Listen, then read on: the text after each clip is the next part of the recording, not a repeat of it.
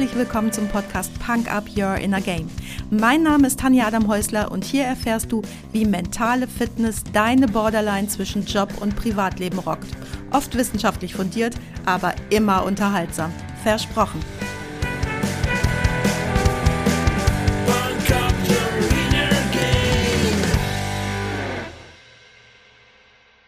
Das Leben ist ein Fest. Hey, hallo und herzlich willkommen. Schön, dass du mir heute wieder deine Zeit schenkst und mich mit in dein Ohr nimmst. Aus gegebenem Anlass.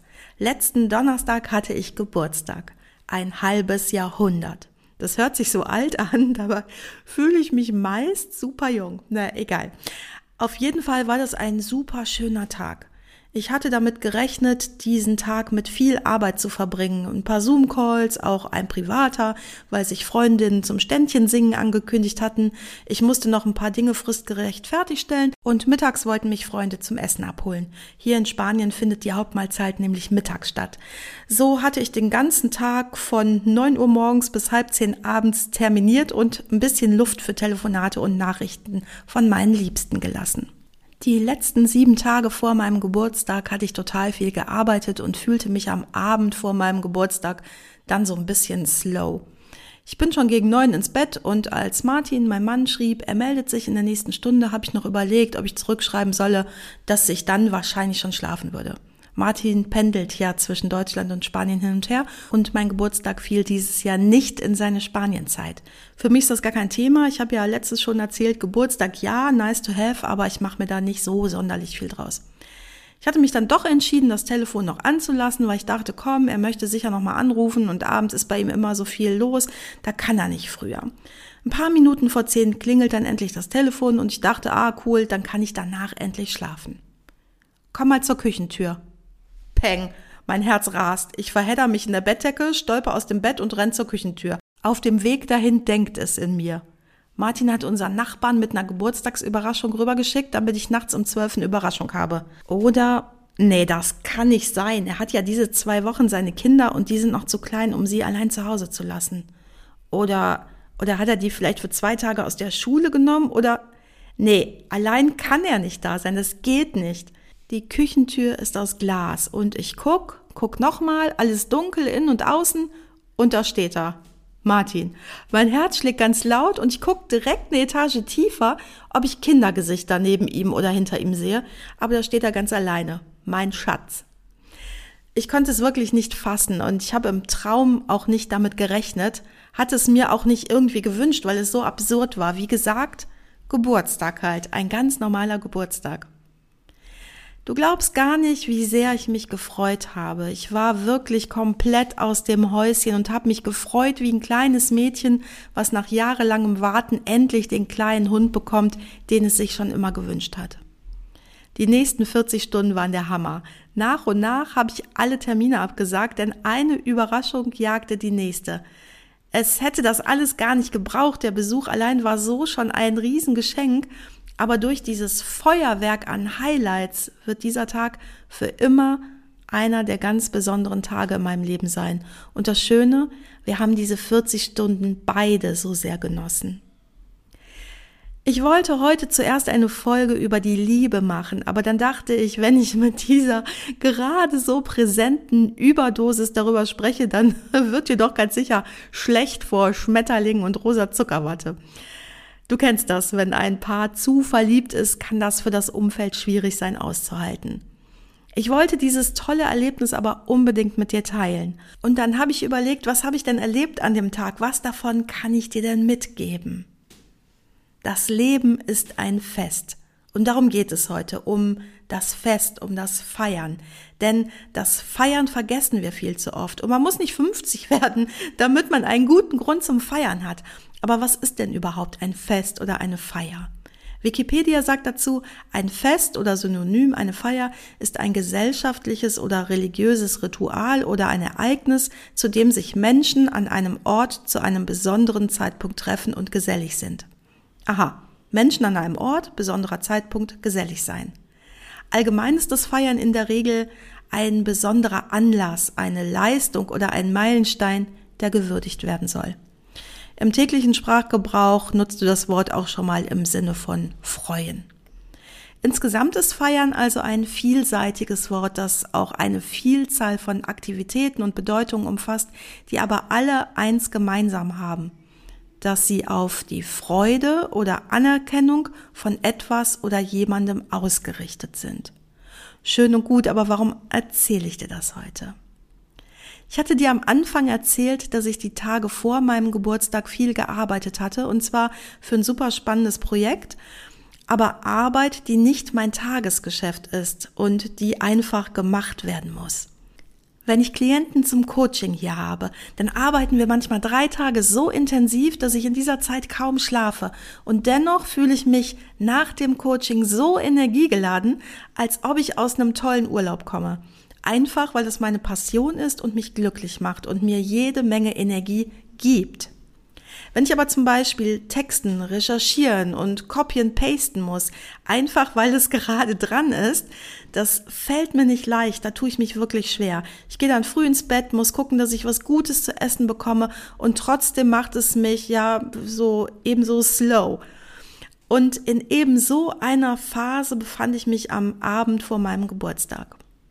Und dann zündet dieses 40-stündige Feuerwerk.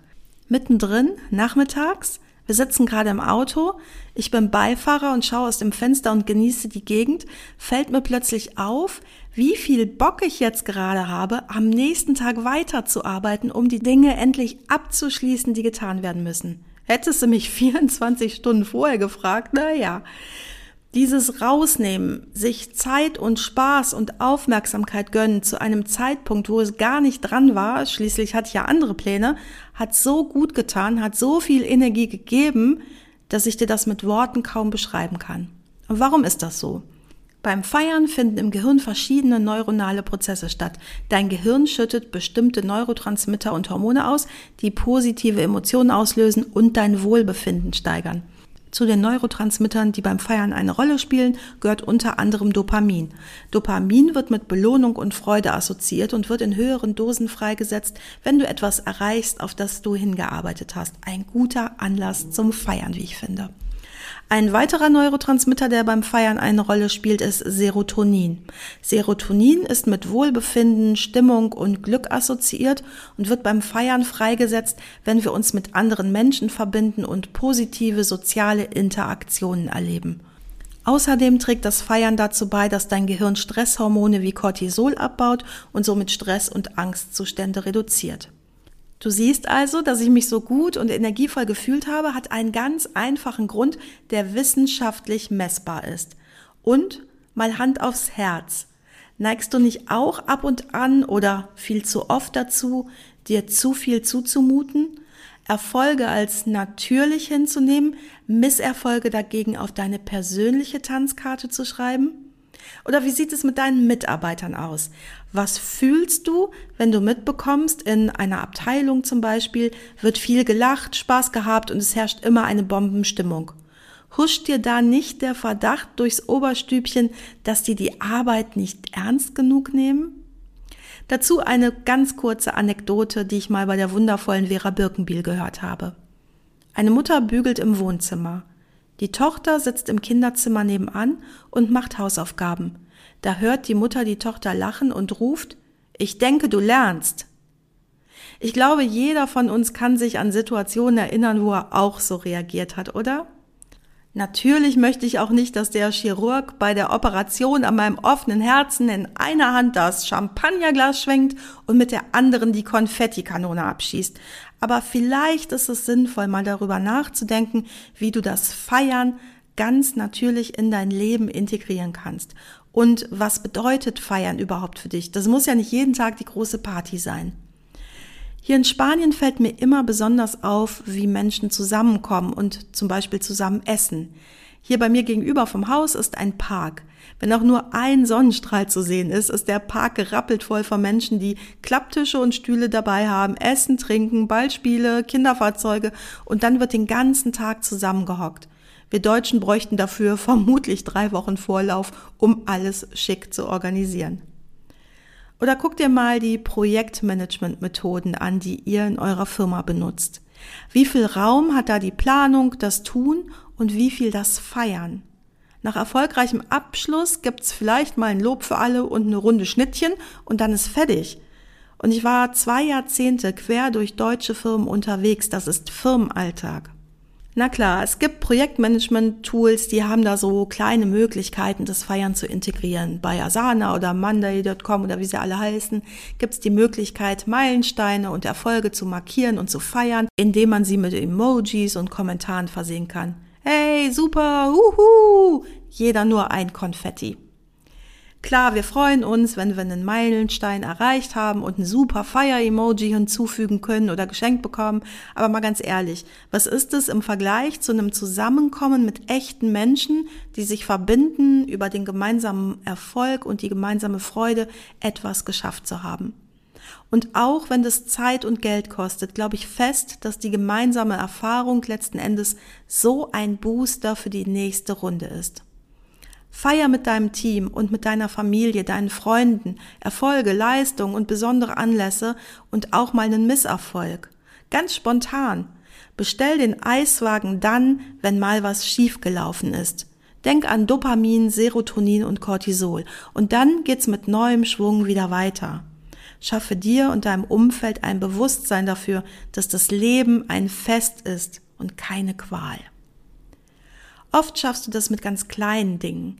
Ich war mal in einer Firma zum Führungskräftetraining. Wir haben um neun Uhr morgens angefangen, gerade so eine kleine Kennenlernrunde gemacht und da wurde ich unterbrochen.